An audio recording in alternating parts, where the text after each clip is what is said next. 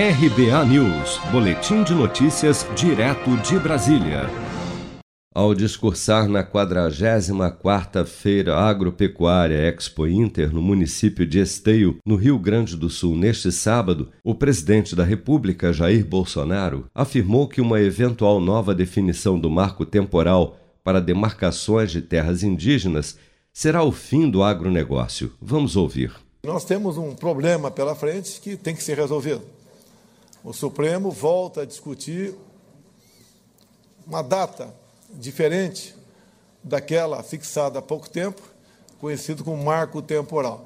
Se a proposta do ministro Faquim vingar, teremos que, que, ou melhor, será proposta a demarcação de novas áreas indígenas que equivale a uma região sudeste toda, ou seja, o fim do agronegócio. Simplesmente isso Nada mais do que isso.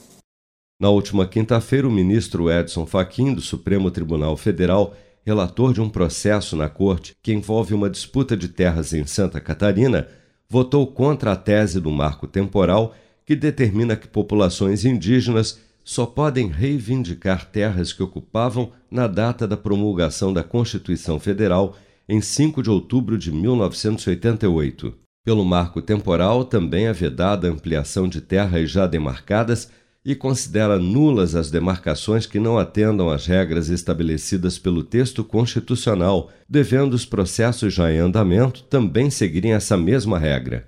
O julgamento do caso no STF começou em 26 de agosto e motivou a vinda de cerca de 6 mil indígenas para a capital federal na tentativa de pressionar o Supremo a derrubar o marco temporal. O julgamento continua nesta semana. Se você quer começar a investir de um jeito fácil e sem riscos, faça uma poupança no Sicredi. As pequenas economias do seu dia a dia vão se transformar na segurança do presente e do futuro. Separe um valor todos os meses e invista em você. Poupe com o Sicredi, pois gente que coopera cresce. Com produção de Bárbara Couto, de Brasília, Flávio Carpes.